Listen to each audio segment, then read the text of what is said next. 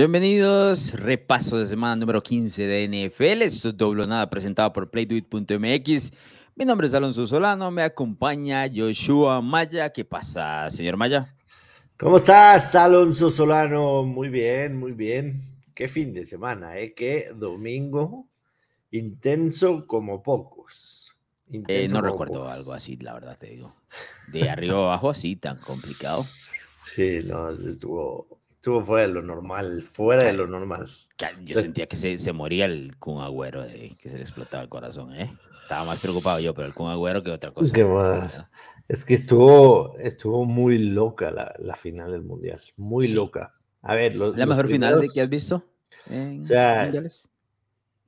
En cuestión de, de emoción, sí, definitivamente. Los primeros 60 minutos del partido Francia no existió. Correcto. Sí, me explico. O sea, los primeros 60 minutos fueron muy malos. Y yo les decía a mis hijos, o sea, independientemente, antes, antes de la definición de penales, les decía, independientemente de, de que Argentina lo pueda ganar, lo que más se van a arrepentir es de no haber matado el partido cuando lo tuvieron en la mano. Digo, al final no pasó, pero cómo sufrieron, ¿no? La, tajada de Livo Martínez al 121, este, es una cosa de locos. Es una cosa de locos. Esa, a ver, yo, yo, yo tengo una referencia a mis equipos, ¿no? Tengo así como estas flashazos de Vietnam eh, de atrás. El, peor partido que yo visto en mi vida, por lo menos a nivel de, de aficionado, ¿no? Que me rompió absolutamente el corazón es aquella final del Milan-Liverpool en el Estambul, ¿te acordarás? 3 a, 3 a 0 y el regreso. Correcto. En, esa jugada, en ese partido está la nunca olvidada eh, ¿qué podríamos decir? El fallo de Andrei Shevchenko frente a Jersey Dude, que es un tiro de cabeza y luego el rebote que o sea, nunca en la vida Shevchenko se come. Y yo tengo pesadillas con esa jugada. Ese es exactamente esta jugada para Francia. Hay incluso una toma de la tribuna en donde ve que los aficionados, de, que los jugadores franceses ya están metidos en la cancha festejando claro, el, posible gol. Te digo, o sea, no tiene sentido. Y ahí lo gana ahí lo gana Argentina. Yo creo que la diferencia del partido, más allá de lo que mencionas, que bien es cierto porque se nos olvida por el tema de la emoción, ¿no? que Argentina fue mejor durante 60 minutos, yo sí creo que la diferencia entre los dos equipos fue el portero. Eso es todo. Sí. digo. Sí, o sea, Messi muy bueno, Mbappé en los espectacular. En, Mbappé es un serie. En la diferencia del partido es el portero, en los penales. Eso es todo. No, porque tras de eso se te mete en la cabeza, ¿no? O sea, notas que el francés entiende lo que es Divo Martínez para los penales. Porque el segundo penal del, del, francés que falla va tan esquineado porque solo así la puedes poner, porque entiendes que el portero va a todo lado, ¿no? Claro. Y eso nunca le pasó a los argentinos, o sea, nunca tuvieron esa intimidación sobre Hugo Lloris, más allá que sea un hombre más fuerte a nivel mundial, no es un ataja penales como el otro, ¿no? Sí. Eh, la verdad es que, o sea, me gustó por Messi en, en, particular, o sea, porque, porque el tipo lo merecía. Ah, yo te he este dicho sobre esa palabra, brother. Te digo, no, no, yo no. No te gusta. Yo no. Y ya la hemos hablado. ¿Lo ganas o no lo ganas? Sí, y lo ganó ayer. Para ti no es vale. de merecer, es de hacer. No. Lo ganas o no lo ganas. Y lo ganó ayer. Y vale, eso es. Vale. Antes de eso. Entiendo, entiendo, entiendo, entiendo, entiendo, pero a ver, o sea, el tipo, o sea, la historia que tiene Messi en, en, en, desde, desde, desde su nacimiento, ¿me entiendes? O sea, desde, desde el haber nacido chiquillo y que se lo han llevado a Barcelona para tratar de, de, de, sacarle lo mejor de sí, y el tema de las hormonas y el crecimiento y lo que tú quieras. Y lo que hizo en Europa el, hecho de haber firmado su contrato en una servilleta, lo que hizo en Europa, o sea, el, el, Barcelona, el Barcelona de Guardiola ha sido el mejor equipo de la historia del fútbol. Seguramente sí. Este, tenía que reflejarlo con su selección, ¿no? Y ese, esa animadversión por momentos de los argentinos con Messi de, de no ser lo mismo que representaba Maradona para los argentinos, me parece que era injusto en gran parte. O sea, al final el tipo era un pibe, ¿me entiendes? O sea, ¿qué podía decir a esa edad? Se lo llevaron a Europa temprano. Y, creo que mentalmente, mentalmente, Messi es mucho más frágil que Maradona. Claro, claro. Pero infinidad, o sea, si, tú pones a comparar todo lo que es Messi y Maradona, la gran diferencia entre estos dos es la mentalidad.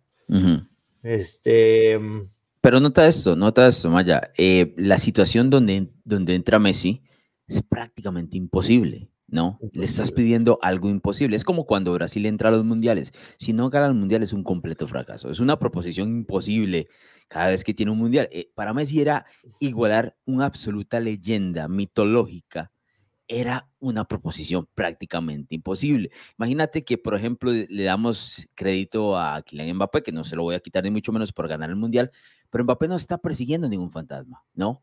Puede ir a jugar libre cualquier torneo que quiera, ganarlo por sus habilidades, por su capacidad, por su calidad y todo perfecto, pero Messi está persiguiendo todos los fantasmas y se lo recuerdan todos los días del mundo maya. No, ni siquiera de vacaciones tiene libre, ¿no?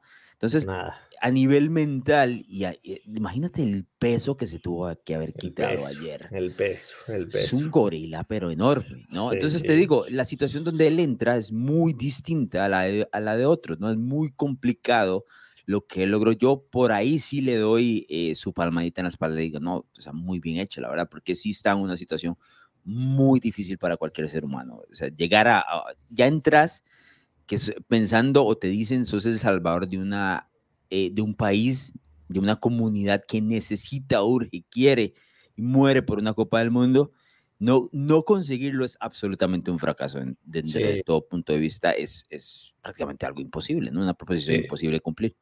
Sí, la, la, tenía, la tenía difícil, la verdad, la, la, situación que se armó alrededor de él en toda su vida deportiva la, la, tenía complicada y finalmente él cumplió. Yo no había visto a alguien tan feliz de, de, haber levantado una copa, o sea, la veía como si fuera el juguete que te traen de Navidad a los 13 años, ¿no? El que, el que estás esperando, el que soñaste. Era, era, es un sueño de niño. Era un sueño, era un sueño de niño. Y, luego se convierte en un trabajo, una labor enorme. ¿no? y se, aventó un mundial, se aventó un mundial fascinante. O sea, independientemente del tema de los penales y eso, a mí me, me da huevo meterme en eso. Se marcó, se marcó, yo no creo en las teorías conspiratorias. Se marcó el penal, hay una toma en donde hay un ligero roce con la pierna de atrás de Di María y la toca y entonces él se tropieza después. Yo no me voy a meter en eso, te soy muy sincero. O sea, habrá gente que diga que sí, gente que no, me vale. A final de cuentas, el, trofeo dice Argentina campeón y listo. Me, me, dio gusto por Messi, nada más. Creo que muchas cosas de lo que sucedieron después con los festejos y todo eso está, está de más. Los culpo, no. O sea, son güeyes que llevan. Espérame, espérame. Cuéntame como si no conozco, porque yo no vi los festejos. O sea, el, tema del Dibu Martínez, ponerse el guante en la zona pélvica. ¿Me entiendes? O sea, ¿Te, extraña? ¿Te no, extraña? No. va con toda la característica de Diego Martínez. Sí, toda, toda. Y en los festejos hubo un mexicano que le acerca un sombrero y, y Dibu Martínez le dice, mexicano, métete el sombrero por el orto. Y, y el cunagüero, el cunagüero eh, diciendo que Camavinga se coma la pinga y, o sea, todas esas estupideces que salen en los festejos. A ver, Creo que tendrías que ser un poquito más inteligente cuando ganas y cuando pierdes en todos los aspectos. Nunca jamás a los argentinos los ha caracterizado eso, ¿no? es, una, yo tengo que, yo voy a ser honesto con todos los que nos escuchan, que son miles aquí en doble nada. Es una de las razones por, las cuales yo no apoyo a Argentina. No, puedo, no puedo. Mucha gente, no puedo. No me, no me caen, no me caen, no saben ganar, no saben perder, no me caen. Que ganaron ayer bien y todo lo que quieras, está bien, no hay ningún problema, pero Nada, eso me extraña. Tampoco va, muy atado a lo que conocemos. O sea, es, es, es, es conocemos a, a, muchos argentinos, su estereotipo es de ser engreídos, creídos, que normalmente te ven por arriba, sobre todo cuando es el tema futbolístico, porque pues, especialmente ellos tuvieron, ahí. Ellos tuvieron Maradona y a Messi y el resto del mundo no los tuvo, ¿me entiendes? O sea, como si fuera mérito de los argentinos, ¿no? O sea, que ellos lo crearon en un laboratorio, o sea, claro. güey nació ahí y se hizo ahí, tendrán otras cosas. Digo, pero, pero independientemente, este, creo que, creo que tiene cosas lindas este, este título de Argentina, de cómo se creó toda la, toda la presión que vino hacia ellos por el tema Scaloni, que no confiaban en él, no había dirigido, a quién se llevó de sus asistentes, el hecho de que hayan jalado a Messi, se creó un buen grupo, se quitaron del peso de encima primero de no poder ganar un título con, con Messi a nivel selección grande que fue la Copa América esa de, de Brasil. que solo sirvió para eso, ¿no? Porque fue una Copa América terrible en todos los aspectos. Y ahora, 36 eh, años después, vuelven a alzar la Copa del Mundo. Pero mira que yo no sé si este equipo eh, alza la Copa del Mundo si no gana esa Copa América. Porque se sí, ese, fue, uno de los factores para mí, para, ver, para haber dicho que, que Argentina podía por eso te digo, es lo único que fue. Y ya para cerrar, lo único bueno de que, de que el Mundial ha sido en diciembre y que nos haya jodido un poquito la NFL, porque ayer yo quería ver a Messi levantar la copa, entonces tuve que poner la NFL en la computadora. Este, es que a los argentinos como campeones no los vamos a tener que aguantar cuatro años, solamente tres y medio. Ah, bueno, qué dicha. Solamente tres y medio. Me está dando el descuento, ¿eso es? Sí, exactamente. El precio más barato. Navideño. Alonso Solano, qué semana de NFL. Yo vi cosas que en mi vida las había visto, te doy muy sincero. Evidentemente, empezando el sábado ah, con lo que le pasó a los Colts, el regreso más grande en la historia de la NFL. Eh, mind blowing, ¿eh? O sea, seas quien seas, no te pueden dar vuelta un partido así. Seas quien seas. Nunca, no quieres estar, no quieres estar nunca en el renglón que escribe que sos el equipo perdedor del regreso más grande de la historia de la NFL, y menos el mariscal de campo, que tiene también el del Super Bowl. Porque, porque sí te los oh acuerdas, ¿eh? o sea, sí te los no, acuerdas. No, te acuerdas, te acuerdas del perdedor más que el ganador. El perdedor, te acuerdas, aquel regreso en postemporada de Buffalo en contra de, ah. Houston, te acuerdas de, ese Houston. Claro. ¿Te acuerdas de Matt Ryan en el Super Bowl? Por toda la vida lo va a perseguir. Y, otra vez Matt Ryan en el mismo equipo. Ay, ay, es como muy, es un castigo muy cabrón, ¿no? Que sea el mismo mariscal de campo, está muy cabrón. está muy cabrón. Hay, algo en el destino con Matt Ryan que. Algo hizo este. este algo hizo. algo, hizo, que está, está, pagando, ¿no? Algo hizo. pero sí, dos, dos veces, eh, con franquicias distintas tras de eso, ¿no? Podríamos burlarnos eventualmente de Atlanta como grupo, pero no, aquí es el mariscal de campo. Sí, es más. Es, una, es una eh, locura. Yo no quisiera estar, la verdad, asociado a un equipo que tenga que ver con desperdiciar una ventaja de, de tal cosa, de tal magnitud. Independientemente de que los Colts sean un equipo pobre en esa temporada, independientemente de que los Colts estén eliminados, no quieres tener ese, ese estatuto ahí bajo bajo tu franquicia, lamentablemente. Sí, Te digo, y nadie se acuerda de los Vikings, ¿eh? Nadie. Nadie. Todo esto es tema de Indianapolis. Es un tema sí, de Indianapolis. Sí, nadie se va a acordar de los Vikings. Este, bueno, pero cubrimos esa, ¿no? Cubrimos ese, ese spread, cubrimos, Cubrimos, cubrimos con Indianapolis. eh, no sé si, si, viste la entrevista que le hacen a, a, a Kirk Cousins terminando el partido, Tom Pelicero. No la vi. ¿Qué dijo? Tom Pelicero le dice, eh, Kirko, si fuiste parte del regreso más grande en la historia, el más grande en la historia de la NFL, temporada y postemporada, sí, dice, os dame un momento, tengo que procesarlo. Güey, no seas mamón, güey, no vas a pasar a los libros de historia por haber hecho. Tengo que procesar, no, muy característico el, Pero sí, fue una buena manera para iniciar el, un fin de semana que fue absolutamente una locura. Eh, pero sí, sí duele de parte de, de, de, Indy, ¿no? Y, y, Jeff sabe que tiene que ir llamando a sus eh, ah, antiguos jefes de ESPN, ¿no? Como para ir pidiendo de vuelta. Regreso, sí. Claro, no, es como fui, eso es como cuando te vas de un internado, ¿no? O una beca por allá y dices, no, pero quiero volver con el trabajo. Sí, exacto. Cuando, cuando se termina la temporada, regreso el siguiente lunes, ¿no? sí, porque la verdad es que... No tiene lo que hacer. No, nada, no tiene nada. Lo que hacer. Eh, pero sí, difícil para el equipo de los Colts. No mucho que conversar en ese Baltimore-Cleveland, ¿no? Eh, Nada. Muy horroroso. Y sigue siendo, viéndose bastante mal eh, de Sean Watson, más allá de la victoria. No sé si viste que se llevó el balón. No sé para qué. No entiendo para qué se llevó el balón, pero bueno, es como, según él, una, no sé, rendición de cuentas o qué sé yo. Pero bueno, se llevó el balón de Sean Watson en esa victoria apática sobre los Ravens. Y luego, sí, el sábado por la noche tuvimos un muy, buen partido muy bueno. Tuvo todo, ¿no? Si notas, tuvo absolutamente todo, desde el ambiente, el tema de las eh, pelotas de nieve que venían desde las gradas y al final terminó nevando como para culminar todo esto.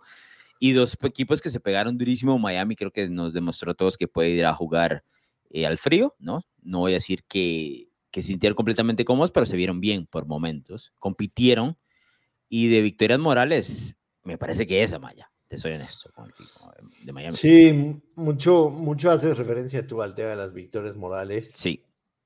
Este... Son victorias de información en realidad. Morales es como nada. Sí, claro. Pero sí te dejan una información. Sí, o sea, que a final de cuentas, o sea, dices, bueno, el, el, el, el, bridge en la división, o sea, la, la, diferencia en la división se está acercando, estamos yendo hacia un, hacia un buen punto, Miami, con ese nuevo proyecto con, con McDaniel, y a final de cuentas, Buffalo es considerado favorito para el Super Bowl, este, podemos, ¿no? Podemos, quizá eh, de esa manera salió, salió pensando Miami el partido, aunque a mí, sinceramente, quizá lo voy a ver, lo voy a ver del, del otro lado un poco, ¿no? O sea, Búfalo, Búfalo tuvo que emplearse a fondo para poder darle vuelta a este partido. Claro. Eh, cuando todas las circunstancias estaban para que Búfalo pudiera ganar con comodidad. No me convencen los Bills. La semana pasada lo discutimos. sí. Este, tú, tú todavía sigues en su barco, digo, hasta el, hasta el jueves pasado estabas, yo no me subo al barco de Búfalo. sí, yo entiendo. Creo que el partido que ya me puede dictar absolutamente todo es el de las siguientes dos semanas, cuando van a, a Cincy. Creo que ese partido sí nos va a decir absolutamente todo lo que tenemos que conocer sobre los Bills. Yo donde creo que hay una narrativa equivocada sobre los Bills es el tema de la defensiva. Has visto como los últimos dos años tienen, los números dicen una cosa, pero la ves jugando y no, no compras. Creo que ese, es el problema. O sea, la defensiva de los Bills tiene dos estrellas tal vez y un poco de jugadores buenos a su alrededor y algunos otros parchones. Eh, no es la defensiva que dicta que son la mejor de esto, el otro, el otro. No, no es ese tipo de, defensiva. Es que, es que, es que yo, yo no coincido en el que tengan dos estrellas. O sea, tienen, tienen el, el, tema de Von Miller, ¿no? O sea, Von Miller es, es un, o sea, es, es un parteaguas para decir esa defensa es elita, es una defensa promedio, pero, pero a mí me parece que sí tienen una, una línea defensiva muy buena. Mm. que de repente aparece y de repente se pierde por completo en el mm, partido. No es muy buena, es buena, porque no tiene consistencia. Exacto, exacto. O sea, en, en, nombres me parece que debería ser muy buena, pero que no la hace muy buena, su inconsistencia. De repente aparecen y de repente no. Matt Milano me parece uno de los mejores apoyadores. en, El tema, en el tema de los, de los corners, o sea, un perímetro en el que tienes a Poyer y a, y a White debería ser muy bueno. La, la, White está regresando, ¿no? Travis estuvo casi dos años fuera. Sí, de hecho, Tyree Hill se lo, se lo come en, en el touchdown, ¿no? El, el sí. él. Eh, y, y, sí creo que, que, la baja de Mike Hyde les pega, ¿no? ah, claro, claro. O sea, que no es de ahorita, no es de este partido, entiendo. Sí, sí, sí, al inicio del año y todo lo demás. Al inicio del año veías esta defensiva y sí decías, esta defensa tiene absolutamente todo para ser la número uno en la NFL. Y de hecho, las primeras cuatro o cinco semanas empieza así, pero ha ido en decadencia.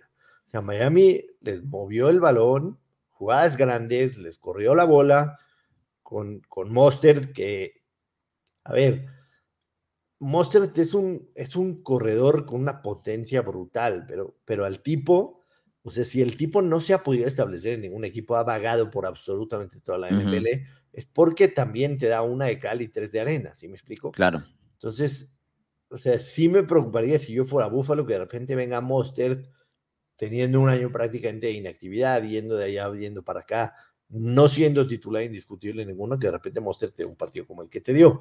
Eh, me preocuparía mucho el, el, touchdown de, de, Waddell, por ejemplo, o sea, cómo permites, cómo permites una jugada así grande, en donde está. Pero es que es Poyer nada más el único realmente titular de esa secundaria, Maya. Porque Travis White apenas está como reencontrándose con sus piernas, ¿no? Exacto.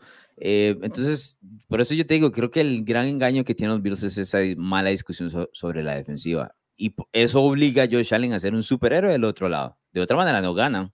De otra manera no ganan porque es un equipo que tampoco corre bien el balón, ¿no? Es un equipo que corre por su mariscal de campo y su mariscal de campo tiene que hacer de Superman. Si no es de Superman, no ahora el tipo, no sé, lo hace siete cada diez veces, ¿no? Eh, pero bueno, necesitas perder una de esas contra escuadras complicadas como Kansas City y Cincinnati que sí te pueden poner contra la pared. Yo ese partido contra Cincinnati quiero verlo realmente porque no hemos visto ese pareo Yo mantengo que si Buffalo se enfrenta a Kansas City, yo los voy a poner. Ese pareo me gusta para los Bills. No estoy seguro contra Cincy. Cincy me parece el equipo más caliente de la americana. Y olvídate. Ya, ya llegaremos a hablar de Cincinnati. Y ya en los partidos del domingo, digo, aquí en la página en donde checo los stats y todo eso, me aparece Chicago primero porque lo tengo fabeado. O sea, lo tengo fabeado como uno de mis equipos. Me aparece primero en, en, en los scores. Solo quiero quiero decir dos cosas de, del tema de Chicago. Eh, número uno, creo que se viene el off-season más importante en la historia de la franquicia. El más importante en la historia de la franquicia. Tienes la mesa total y absolutamente puesta para que puedas hacer una gran eh, agencia libre y un tremendo draft y tienes buenas bases de jugadores jóvenes para poder armarle a Justin Field un equipo que pueda explotar todas sus habilidades. Y la segunda y la más importante. Ayer eh, en Twitter, viendo el partido de Chicago, puse, viste la corrida de Justin Field, 57 yardas en un segundo y 27, que, que al principio la transmisión puso touchdown, pero ya después dijeron que pisó, sí, pisó afuera. Entonces pongo el video y lo que acaba de hacer Justin Fields y recibo 15, 20 mensajes de gente diciendo, Güey, deberían de convertirlo en running back. A ver, por amor de Dios, o sea, Justin Field no es un running back para tener 15 o 17 o 20 acarreos chocando cuerpo a cuerpo. No es un running back, Maya. Número dos. Nada más quiero que, que, la gente lo entienda. Número dos. El éxito de Justin Fields por tierra es cuando ya se desarrolla la jugada que se hace el centro y entonces eh, viene, la, viene la línea defensiva, los linebackers y él encuentra los espacios para hacer eso en campo libre. Al Justin Field no lo puedes poner a correr en contra de una línea defensiva, no lo puedes poner a correr en contra de frente de unos linebackers. Él tiene que esperar su espacio para poder hacer esas escapadas. Que tiene una habilidad impresionante, sí, y tiene una velocidad de running back, sí la tiene Justin Field no es un running back, no digan cosas que no tienen ninguna lógica. Y número tres, el tipo tiene muy buenas habilidades de pasador. ¿Por qué no se ha visto en Chicago así? Por dos razones. Número uno, ayer, Chicago estaba con, escucha el cuerpo de, de, receptores que tenía. Eh, estaba Equanimus and Brown, que salió lesionado al principio. Estaba Velus Jones, que es novato de la Universidad de Tennessee. Estaba Brylon Pringle, que alguna vez estuvo en Kansas City. Chicago no tiene un cuerpo de receptores y no tiene una línea ofensiva confiable. Entonces, Justin Field no está ahorita en un momento ideal para mostrar y desarrollar lo mejor que tiene como pasador. Que lo puede llegar a hacer Chicago, sí. Ni siquiera tenía Mooney ayer, ni siquiera tenía Claypool que Meta apenas está empezando a mostrarse como una ala cerrada confiable en el pase. Entonces, tranquilos, tranquilos. Justin Field no es un running back y nunca lo va a hacer. Es un buen pasador, lo mostró en Ohio State, hay que darle las posibilidades de que lo haga. Sí, igual cuando evalúas un mariscal de campo es importante eh, que resalte a pesar de las circunstancias. A mí me parece que él resalta a pesar de, de lo pobre del equipo que tiene a su alrededor. Él ha hecho mucho con muy, muy, muy poco. ¿No? Y eso lo ha puesto en la conversación de muchos, ¿no? Para ver qué es lo, lo que trae. ¿Qué le toca al resto de la franquicia? Rodearlo del talento específicamente a su estilo de juego, ¿no? Y luego que él, ahí sí le toca dar el siguiente salto, ¿no? Pero él ha hecho mucho con lo, con lo, con lo, poco que tiene. La verdad es que yo, a mí siempre me, me ha gustado. Eh, no, no pretendo también hay que, hay que, ser claros en lo que es Justin Fields. No pretendo que vaya a ser Joe Burrow, no pretendo que vaya a ser Tom Brady, no, no es eso. Es un tipo completamente distinto, ¿no? Y hay que evaluarlo hacia eso. Yo te lo he mencionado aquí y te lo voy a seguir diciendo. Este tipo de mariscal de campos hay que evaluarlos a nivel total, que es el mismo caso, por ejemplo, pasemos a la otra acera, de Jalen Hurts, ¿no? Correcto. Que, ok, no tuvo un gran partido pasador, pero se les complica o se les atora los, eh, a los Bears cuando tiene que correr, eh, tenerlo por tierra, ¿no? Porque ahí tuvo, si no me equivoco, tres touchdowns. Pues. Tipo que te da las dos versiones. No puedes evaluarlos nada más porque Jalen Hurts tuvo dos intercepciones, pero bueno, ves todas las yardas que puso con AJ Brown y demás, y luego ves que anota por tierra. Es una, es una complicación. Estamos, yo lo escribí en unos pensamientos hace como tres años, y, y hace, tres, y hace tres años lo, lo puse. Estamos al brinco de la siguiente, no generación, sino de la evolución, de la posición de Evolución. mariscal. Evolución. Esa es, la esa es la evolución de la posición de mariscal de campo. Y estamos a eso, Maya. Un mariscal de campo que se quede nada más en la bolsa de protección se va a ver muy viejo. Por ejemplo, te doy un ejemplo. Mac Jones llegó 20 años muy tarde a la NFL. Sí, ¿Viste? 100%. Y esta es, Sí, es totalmente. otra evolución. Entonces, es, es eso lo que estás buscando. Y en el caso de Chicago me parece que lo tiene. Pero no quiere decir que van a dejar de existir los Joe Burrow. No, güey. yo entiendo, pero la van a tener más complicada. Sí, sí. La van a tener Sí, más va, complicada. va, va a evolucionar incluso cómo las defensas plantean los partidos, ¿no? De o sea, acuerdo. Vas a tener que tener un fijo que esté cuidando al mariscal de campo. O sea, un defensivo fijo que normalmente esté atento a lo que hace el mariscal de campo. Es que nota Ya. esto, nota esto, con un mariscal de campo que, que es eh, de estatua, ¿no? La defensiva está jugando 11 contra 10, Maya, Correcto. ¿no? Entonces siempre va a tener la matemática a su favor, nada más es cómo plantear ese jugador extra. Ahora, si ya tienes que tener la responsabilidad de tener un Justin Fields, un Jalen Hurts, un Josh Allen, Se empareja. exacto. Se Y empareja. entonces 11 se complica 11, la cosa, ¿no? Es, es por ahí donde anda la evolución que te menciono. tal ¿Qué te cual. dejaron los Eagles de este partido?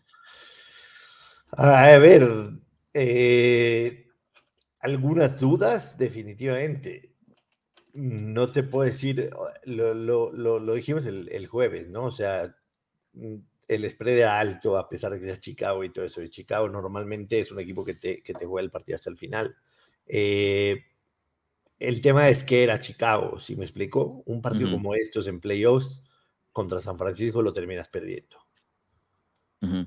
Sí, entonces creo que tienen una ofensiva que puede ser de lo más explosiva en la NFL.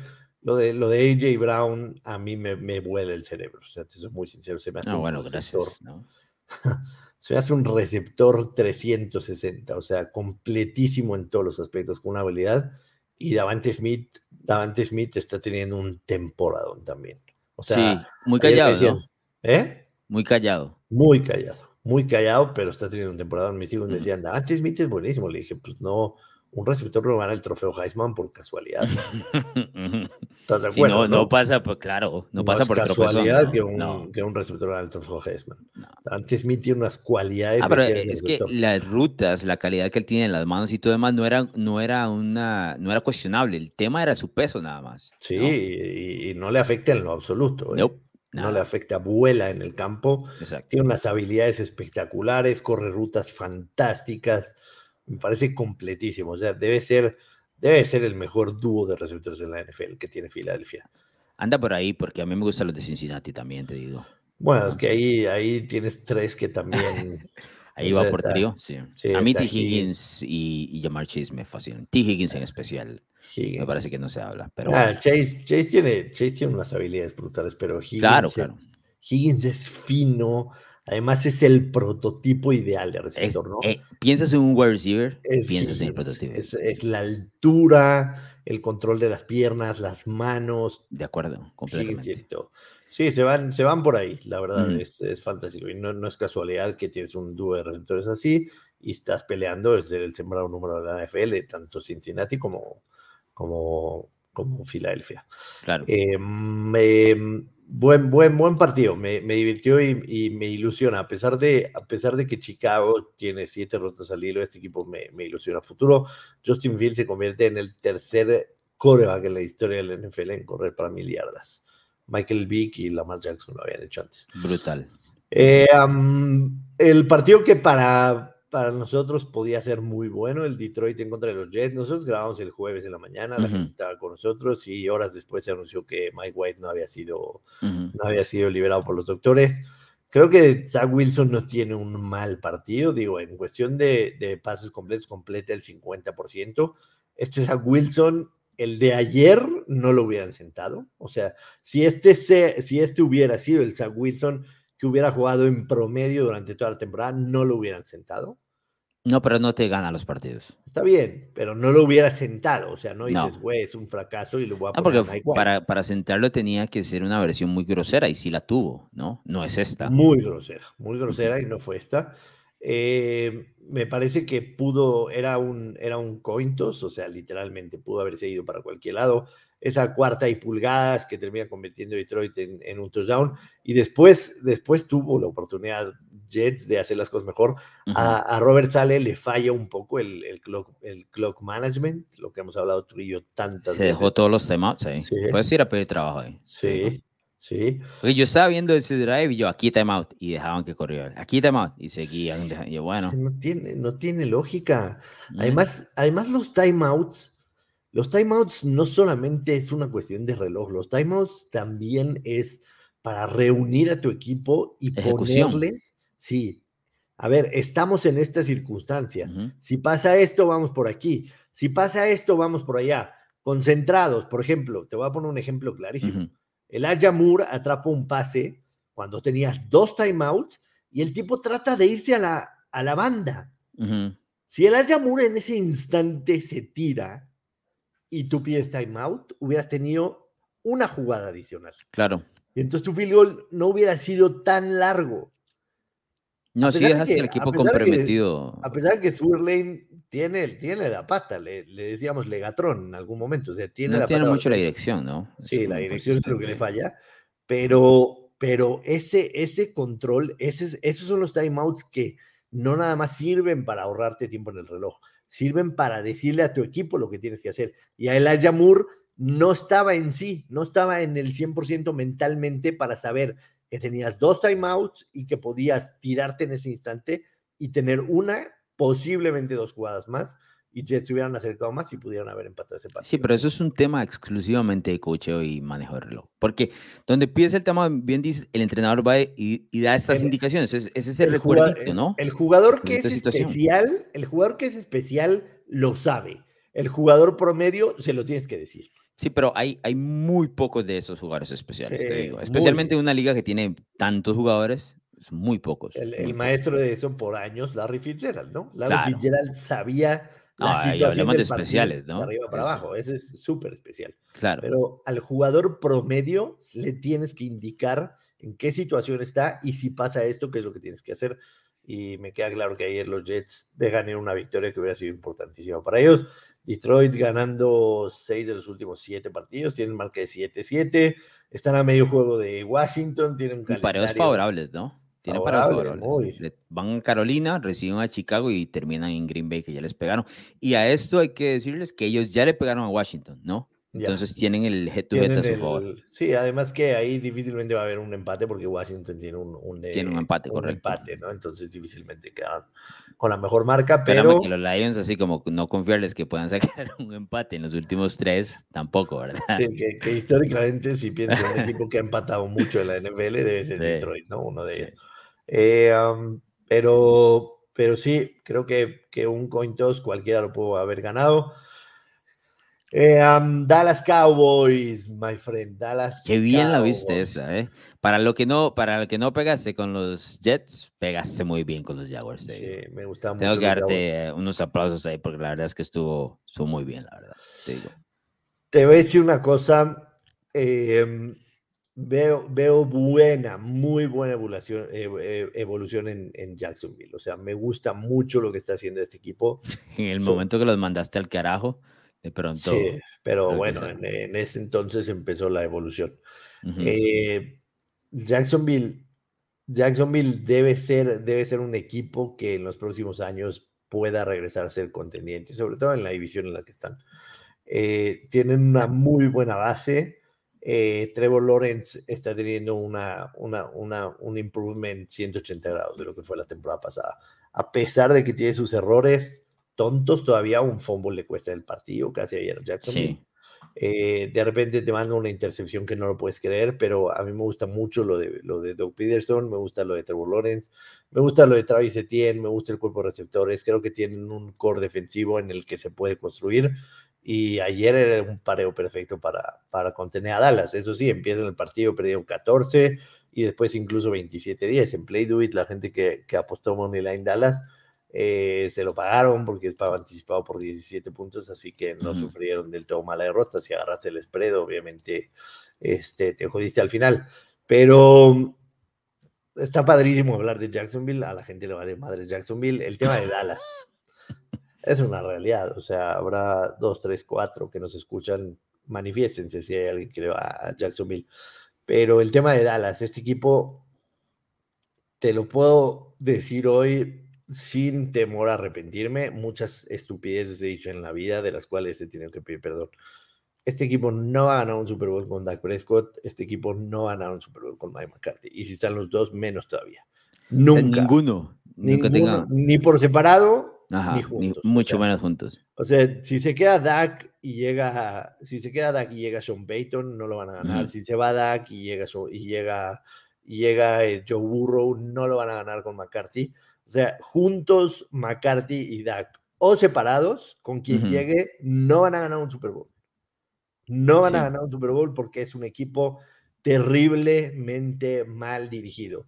El situational fútbol en Dallas no existe y no existe de parte del coreback, que es el principal jugador, y no existe de parte del coach, que es el que te tiene que dar ese apoyo mental, táctico, técnico para que tú lo puedas hacer no existe. No van a ganar. ¿Viste como ese tema del fútbol de situación fue todo un problema con Jason Garrett? No, así mucho. El problema de, de Dallas era ese. Y dices, bueno, ya hay que cambiar el coach. No, está claro, todo el resto de la NFL y pones a otro tipo que no tiene la menor mira en el espejo con Garrett. Y dices, bueno, pero ¿quién es, quién es eh, peor, no? Si la enfermedad o el remedio en este caso. Yo, como el tema DAC, eh, no estoy dispuesto a ir hacia tal, al fondo contigo. Creo que algo puede pasar. Las probabilidades dicen que no es el tipo de mariscal de campo que gane un Super Bowl, no. Lo que tengo claro es que esta versión de Dallas no gana el Super Bowl. Eso lo tengo claro. Explícame en qué, en qué mundo vives para en tercera y diez estás en tu yarda 30, queda un minuto 20 en el reloj tercera y diez, y mandas un pase de 40 yardas a la lateral a Noah Brown. ¿En qué mundo? A Jacksonville le queda un timeout. Ajá.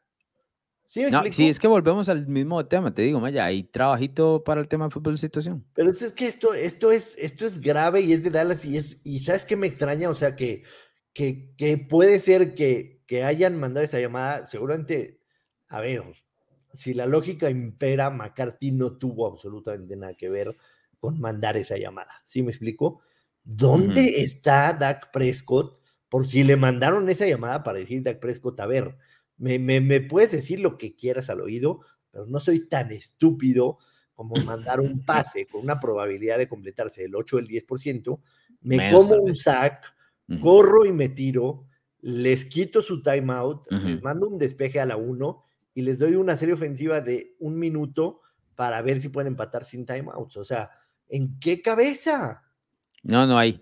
Ahí lo que, lo que viene es la dirección de Kellen Moore, que tiene que darle esa indicación a Dak tiene que procesar la información. Pero a todo esto, Maya, no se le puede eh, quitar la responsabilidad tampoco a, a, McCarty. Él tiene que llegar a donde, donde Kellen Moore y decirle, mira, la situación es esta, no lances el balón, ¿no? Eh, necesitamos comernos el reloj, sea lo que sea, no lances el balón. Si lo vas a lanzar, tiene que ser un pase completo, corto, completo tiene que ser. Y bien lo que dices, obligar a que Jacksonville tome su, su timeout y demás. Todo eso viene de, de, de, los coaches y demás, pero sí es responsabilidad. Porque McCarthy tiene que velar por todo, Maya. Y estos detallitos que le pedimos a los coaches de fútbol de situación son de esos, porque él no está llamando jugadas, ¿me entiendes?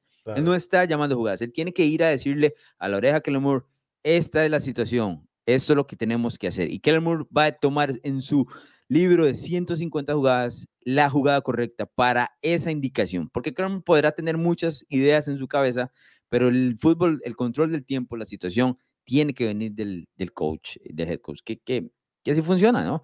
Y si le vas a poner esa responsabilidad a Mike McCarthy, la verdad es que no tienes, no tienes cómo ganar. Sí, seguramente mucha gente que, que le va a nos escucha, nos ven y se va a enojar conmigo, y, pero también creo que... Pero ¿qué es lo que quieren que, que digas? Lo que no, es. Para no, creo, creo que, creo que también son súper conscientes, o sea...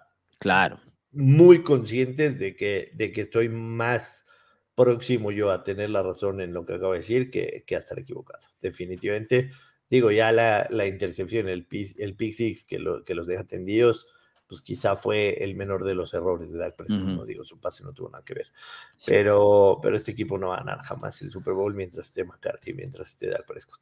Y es como, este, como esta, este ciclo, ¿no? Eh, donde se ilusionan y luego vuelven a caer exactamente por el mismo problema, que es un tema de fútbol de situación, de ser un equipo que no entiende eh, lo que se está jugando o cómo se debe jugar esto y los coaches, ¿no? Al, final la culpa termina en los mismos.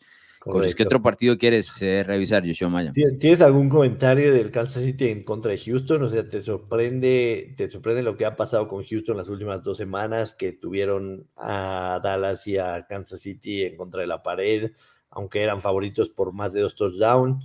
¿O crees que fue simple y sencillamente un partido en el que Kansas City tenía que entrar, embarazar y salir? Yo, sinceramente, o sea, a ver, yo sinceramente insisto, para mí, para mí en, en, la, en la FC, este, no veo, no veo que, que me puedas hoy argumentar que Buffalo y Kansas City son mejores que Cincinnati. En ninguno yo tampoco, yo, no, no, lo vas a escuchar de mí.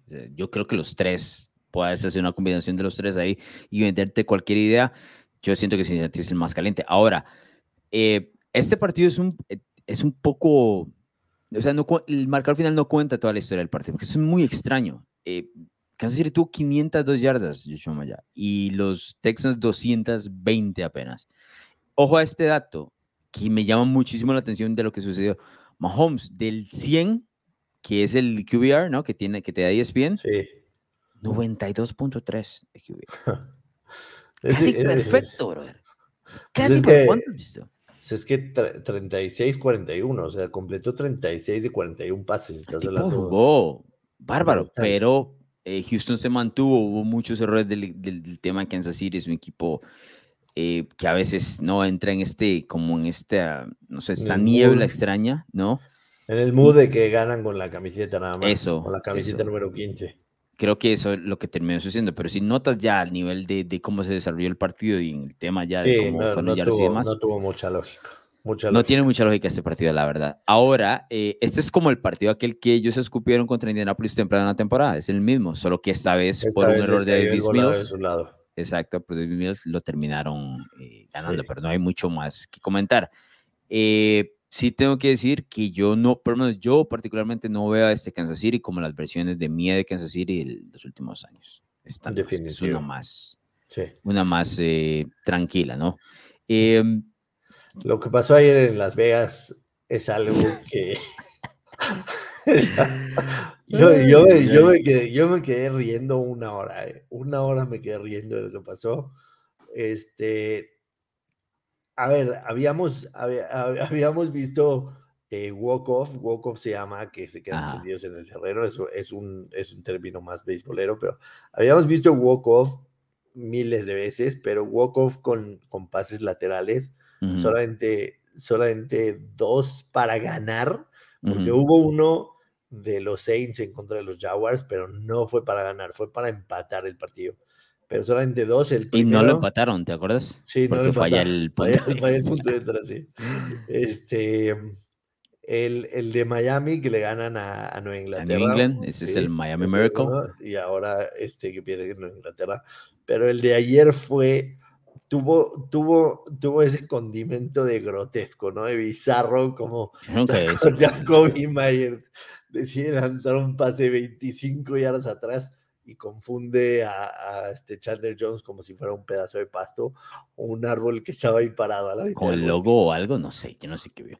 A ver, piénsalo de, esta manera. Yo, yo traté de analizar, a ver, a nivel de, de, no sé, de inteligencia, qué es lo que. Yo siento que ya hay dos respuestas. Jacoby Myers primero, me parece que él podría haber sentido que los Patriots están perdiendo el partido y necesita hacer algo porque no tiene otro sentido, sino vámonos a. Es a eh, perdón, a postemporada, vámonos. Eh, digo, a a tiempo extra y vámonos, ¿no? Es que, eh, o sea, sí en su, en su mente estaba que necesitabas anotar para ganar claro, el partido. Porque de otra manera no tiene un sentido. No, tiene sentido. Tiene que estar eh, que no estaba metido en esa parte del juego, no entendía el tema del, resultado. Más que no es como muy lógico. Lo segundo, y esto es más un estilo pregunta. Eh, ¿Qué estás intentando dándole el balón a Mac Jones en, una situación donde él no puede lanzar el balón? Porque Mac Jones ya no podía volver a lanzar. No, entonces no ¿qué, podía ¿por qué vas a, devolver el, el, balón a Mac Jones? Y que Mac Jones se quite a tres o No le estás devolviendo el balón a Justin Fields, a Mac Jones, ¿qué estamos haciendo? Claro, le cae tras de eso, porque la vida deportiva es sumamente poética, le cae a Chandler Jones, ex jugador de los Patriots, cortado por Bill Belichick, bueno, cambiado por Bill Belichick, y anota este. Que, siembra a Mac Jones además. No, no, sé si has visto, eh, viste que la NFL tiene estos videos del All 22, ¿no? Los 22 que se ven diferentes ángulos. Te voy a pasar el video para que lo veas y veas el ángulo que toma Mac Jones. Mac Jones se pone como si fuese un portero a, tapar un penal y luego lo y queda como una postal. Estoy, estoy por hacerme una camisa, te digo, con ese, con ese Steve Te digo, una barbaridad. súmale, súmale, súmale a eso todo lo que el partido venía, ¿no? O sea, ganando, ganando los Raiders 17-3 y le das la vuelta y después te lo empatan con una jugada que, que, que, ayer decías en Twitter que no puede ser como la marcaron, pero yo tengo, tengo una, tengo una teoría y quiero que la revises. Quiero que la revises. Este, que se me hace una estupidez increíble que pasó algo así, pero les empatan con un touchdown que para todo el mundo fue una locura de, de cómo se marcó, el de, el de Keenan, Cole. Keenan Cole. Y después sucede esto, una cosa de locos. Y para colmo es McDaniels en contra de Belichick, ¿no? O sea, imagínate cómo llegó Belichick al vestidor. Pero bueno, mi teoría es que hay un borde en esa zona de touchdown pintado de blanco que pertenece a la, zona de touchdown, pero que ah. iguala en color con la parte blanca que ya es fuera. Hay un borde, mm, hay un borde pintado de blanco. Estoy, estoy viendo la, estoy viendo la, la foto en esa zona de anotación hay un borde, como si fuera un marco, ¿hazte cuenta? Como si fuera un marco. En el no, lo tengo claro, le estoy viendo la foto, de hecho. Eh, no, vaya, pero está afuera. está muy afuera. Véanlo con calma. Véanlo con calma, vean todas las repeticiones, hay un borde. pues sube la foto en Twitter para toda la gente que nos está. no sé si ya lo viste. Súbalo, súbelo en Twitter. Yo sí la veo afuera, la verdad. Y es que es dedo y medio. No es. No es ni la uña. Por eso te digo que hay un borde, porque si no, no tuviera ninguna lógica. Hay un borde pintado de blanco en no, yo, Te digo, la estoy viendo en este momento y entiendo lo que me quieres vender, pero visualmente está como los penales de Argentina, ahora. O sea, calma. Ahora, no sé si viste, yo mantengo que no fue cuestión ni mucho menos, eh, y no entiendo por qué lo validaron. No sé si viste, ahora que hablaste del tema McDaniel y, y Belichick, eh, McDaniel va y le dice algo a Mac Jones, ahí dura como sus 20 segundos, ¿no? Como el, como el padre que lo tuvo en el primer año y todo lo demás, y, aquí. Y luego él va efusivamente a darle un abrazo y el Belichick. Y Belichick no quería nada de eso. dice como, sí, sí, sí, sí. No, no quería ya. O sea, cuando le está diciendo, hey, coach, el otro ya estaba ido. No, sí, claro. Si el de los, a ver, Tom Brady sabía esos protocolos el año pasado cuando se enfrentaron, ¿no? Eh, mano y vámonos. Y podemos hablar en el camerino, lo que quieras. McDaniel fue efusivo al abrazo y recibió una negativa muy rápida. Ya, bro, el, pero el, estado toda la vida con el pylon, ¿El pylon está adentro o está por el campo? Eh, espérame que lo tengo aquí. Está en la pura esquina. Está. El pylon está adentro. Sí, está adentro.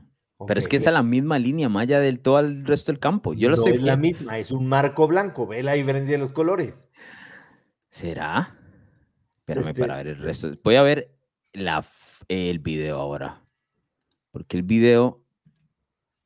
Estoy viendo el video del regreso.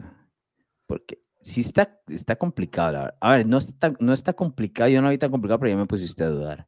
Ahora ve esta otra foto que te estoy mandando. Ahorita la, ahorita la subo en Twitter a la gente que nos está viendo en vivo y que nos está escuchando. Este se me hace muy raro que parecía tan evidente en el video que estuviera afuera y que lo hayan marcado mm, dentro. Esta foto es otra cosa. Habría que ver si ahí está levantando, no está poniendo. Pero es que ese es el, bueno, ese es el pie izquierdo, que es el. Pero a ver, esta foto se ve completamente distinta a la de arriba. Como si fuese otra jugada completamente, otra. O sea, algo vieron, algo vieron ahí los oficiales. Es como el tema, el, es como el tema del penal de el penal de Di María. La imagen más clara que después sale en redes sociales, ni siquiera la vimos nosotros en la transmisión. Y es, es, en donde dicen que el VAR tiene otras tomas que nosotros no tenemos. Este, no sé si sucede en eso mismo en la NFL, pero bueno, eh, fue de lo más chusco. ya, ahora que la veo. ¿Sabes que Tampoco ayuda eh, la punta del. Los colores del zapato no ayuda. No ayuda un blanco y negro tras de eso. ¿no? no ayuda nada. No ayuda nada. Sí, sí. Ahora, este durísimo golpe para los Patriotas esta derrota que quizá les pueda costar la, la Para mí están fuera. Sí. Para mí están fuera. ¿Ya revisaste el calendario? Esta, esta, derrota les puede costar porque les queda Cincinnati, les queda Miami y les queda Buffalo. Entonces, Para mí están fuera de playoff. Sí. Te lo digo. Este. No, no podían darse el lujo de perder, este uno de esos dos. ya sea el de Arizona la semana anterior o este. Definitivamente. No podían. Y para mí están completamente fuera de. Sí, te había hecho yo que los Raiders, si no fueran los Raiders, era uno de mis picks de la semana pasada, terminan ganando, pero bueno, de qué manera, ¿no? Pudo haber sido para los dos lados. Vamos a, cerrar rápido porque ya nos excedimos en tiempo con el... No voy a tocar a tus Titans, una disculpa, sé que tienes mucho que decir de Justin Herbert, pero el Cincinnati, el Cincinnati Tampa me parece que, que, es muy claro, ¿no? O sea, Tampa está muerto, muerto, muerto, muerto, muerto. Qué equipo pobre ese. Sí, 10 metros bajo tierra, o sea, de que vas ganando 17-0 te anotan 30 y tantos sin respuesta. Es una cosa. 34, fueron 34 sin respuesta, los últimos 34 sin respuesta. Eh, el tema de los fumbles, las entregas, los equipos especiales, está, está muerto, muerto, muerto, muerto. Eh, si Tom Brady va a seguir en la NFL el próximo año, debería hacerlo en otro equipo. En este equipo no va, no va a poder lograr. Ah, pero ya, o sea, ¿qué, va, qué, qué, qué, quiere hacer? O sea, ¿se va a convertir en LeBron James que tiene que cambiar del donde le pinta el sol al final? Pero, de pero pues ya está, sí ya está divorciado. ¿Para qué, ¿Para qué, quiere volver a casa? Volver ¿Estar solo? Pues sí. Ni siquiera le gustan los videojuegos. No, nada. No sé. Estaba, estaba 89 y 1 ahora eh, cuando tiene ventaja de 17 puntos jugando de local. jugando de local, 89-0. Eh, Cincinnati, insisto, Joe Burrow parece que tuviera la edad de Tom Brady y la madurez de, de cómo no hundirse en un 17-0. Ni se inmutó. Ni se inmutó, ni se inmutó. O sea, el tipo dijo, yo, yo la verdad sí le, le le, metí en vivo a Cincinnati cuando iban 17-0. Dije, este resultado, este resultado es súper engañoso. En ese momento pagaba más 520. Le metimos unos pesitos ahí, lo ganamos. Em, para mí, para mí, Cincinnati hoy debe estar a la par de favoritismo que Buffalo y que, y que Kansas City en la americana. Y creo que Joe Burrow más mil tiene un tiro para ser el MVP de, de la NFL. Tiene tiro. Sí, estoy de acuerdo, la verdad. Este, a mí me encanta Cincinnati. Yo, si tuviera que apostar a alguno de los tres para salir de la AFC en el Super Bowl, le pondría a los Bengals en este momento. Yo también. Eh, ¿Te acuerdas la apuesta esa de que Cincinnati ganaba el norte de la, de la, de la AFC? La, la, tomamos, la tomamos fantásticamente hace cuatro semanas que lo dijimos, ¿no? Ahorita ya tiene ventaja sobre Baltimore.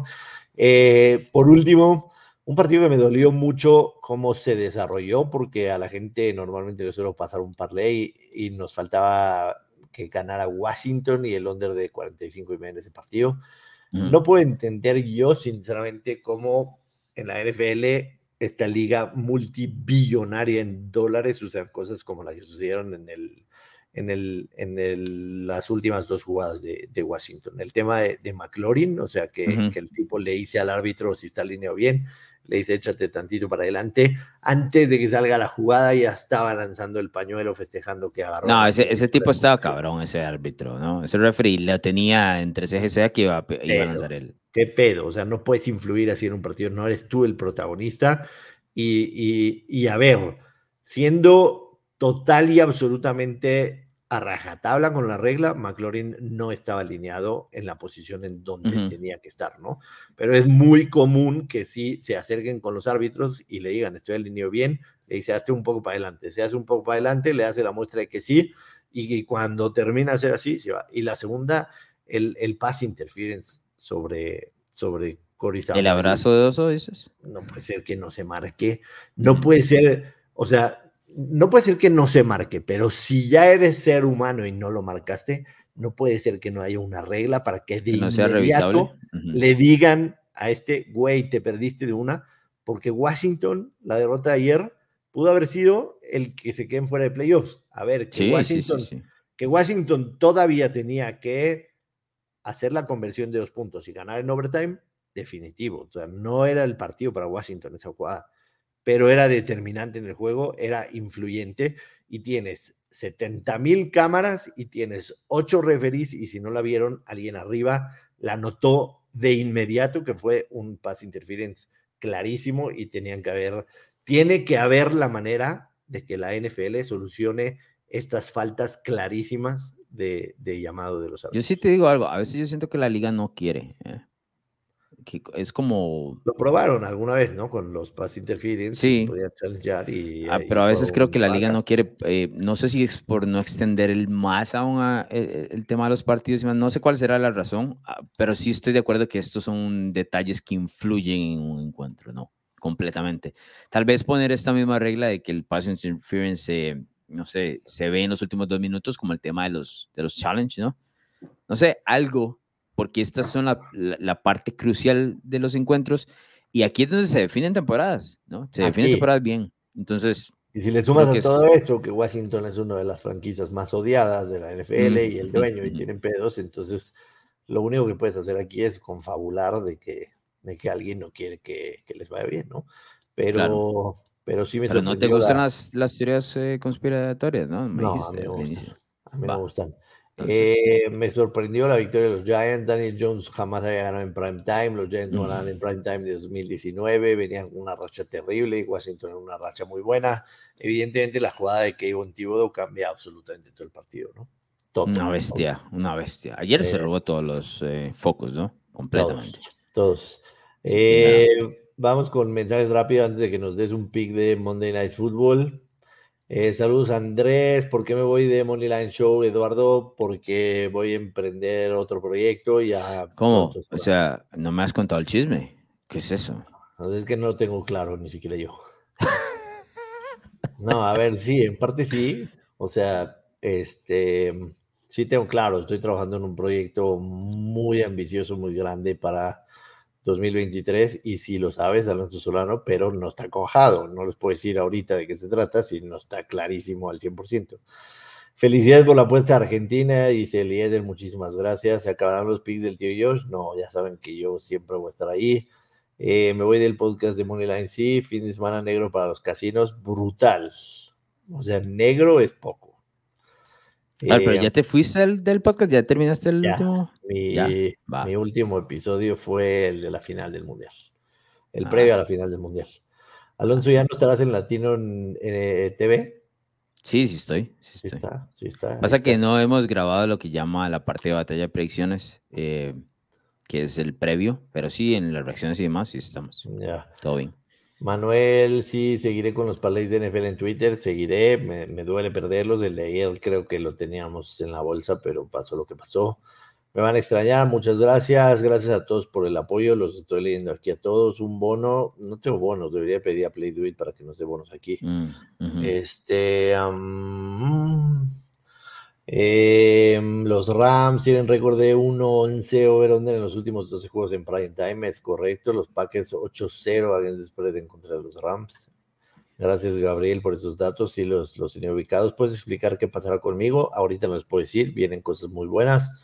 Eh, gracias de verdad a todos los que se conectaron, mucha gente viéndonos aquí, seguramente muchos más escuchándonos. Alonso Solano, tenemos Monday Night Football. Se acaba de mover la línea de como la teníamos aquí, que va a aparecer en el en el, en el video. ahorita, Green Bay está menos 7 y medio, menos 105, o sea, podrían moverlo igualmente a 7 y menos 115, es lo, mismo. El over-under en 39. Ah, está horrorosa la línea, es una realidad, o sea, sí está horrorosa. Green Bay no se me hace un equipo eh, por ningún motivo que le pueda dar 7 puntos y medio a nadie, excepto a los Bears. Y sí lo ocurrirían pero ya solamente este año y se acaba.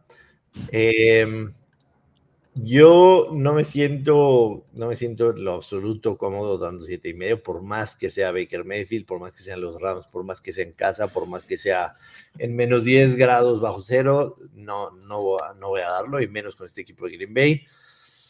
¿Qué voy a jugar yo? Posiblemente un teaser. A final de cuentas, Green Bay sigue vivo. Matemáticamente ya lo hemos platicado mucho aquí contigo, este, Alonso, no creemos que vaya a llegar a playoffs, matemáticamente Green Bay sigue vivo. Y deberán ganar este partido. Jugaría un teaser en donde bajaría Green Bay a menos uno y medio y el under de 46, 45 y medio. Teaser de 6.5 puntos. Repito, Green Bay menos uno, under de 45.5. Pero. ratonero, vamos con ese ratonera, no hay problema. Pero me gustan un par de props me gusta el touchdown de Christian Watson, a 140. Yo pensaría que Jalen Ramsey va a tomar mayormente al Lazard. Creo que Watson puede por ahí anotar. Y aunque lo tome Ramsey, Ramsey, no, Ramsey lo quema. Esta temporada lo están quemando ahí. eh, creo que Christian Watson es el jugador al que más está buscando Aaron Rodgers en las diagonales en las últimas semanas paga más 140. Y otra prop, la verdad, les soy muy sinceros, creo que, creo que eh, puede ser que puede ser, puede ser buena la apuesta de eh, Aaron Rodgers lanzando over de dos y medio, over de over de uno y medio pases de touchdown. Eh, que paga, ya te digo, menos 124. Sí, está bien. Dos touchdowns serían, ¿no? A final de cuentas, a final de cuentas es Aaron Rodgers. Normalmente Aaron Rodgers históricamente estas pros están en dos y medio o tres y medio. Creo que estamos comprando baratos y me gusta este muchachón eh, que se llama Atutu. ¿Lo ubicas? Sí, Adwell. Tutu Adwell. Tutu Adwell. Em, over, de sus, over de sus yardas por recepción. Em, la verdad es que normalmente suele tener recepciones de 20, 25 yardas. Entonces, con una de esas que haga ahí un par más, creo que las puede lograr. Sí, y este es lo que lo que buscó, también lo ha buscado mucho, bueno, mucho. Waker con el partido contra los Raiders, la verdad. Sobre todo, sobre todo que ya no tiene ni a Allen Robinson ni a, ni a Cooper, Cup, evidentemente. Así que Tutu Adwell se está volviendo uno. Está en 35.5, ya sube la línea, pero creo que puede ser una buena opción. ¿Te gusta algo a ti o nos vamos con el teaser oficialmente, Alonso Solano? No, me gusta el teaser. Vamos a darle la bendición y vamos a darle la bendición también al que anota Christian Watson el día de hoy. Venga, venga. Entonces, esas son Joshua Maya, los, nos las jugadas. nos escuchamos el jueves eh, jornada NFL diferente porque la mayoría de los partidos son el sábado. El sábado hay 12 partidos, el domingo hay 3. Sí. Me pregunto si lograré ver esos partidos, te digo. Hay mucho complicado, ¿no? Y todo demás, ¿no? Sí. Te digo, está, está cabrón, la verdad. Pero bueno, tenemos eh, fútbol americano y de eso nunca hay queja. De eso no, hay queja. Vámonos. Gracias a toda la gente que se conectó. Este, Spotify y Apple también, Yoshua Maya, para que la gente que nos... En Spotify y eh, Apple, pónganle me gusta, cinco estrellas, este, déjenlo sus comentarios y nos escuchamos el jueves. Vámonos. Así es, nos escuchamos el próximo jueves.